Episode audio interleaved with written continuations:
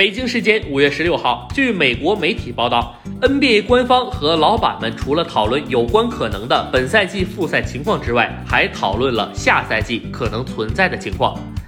在讨论中，可能新赛季球馆的上座率也将被控制在百分之十五至百分之二十之间。据悉，在这次应对疫情中，由于联盟办公室比白宫早数周开始应对疫情的准备工作，NBA 老板和球员们都信任亚当肖华。给予他百分之百的权利。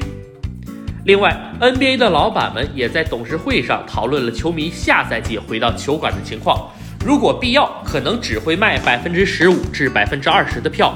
有一支球队甚至开始研究球迷需要戴口罩，限制易感和有基础病人群进入球馆，将传染风险降低到临近流感的水准。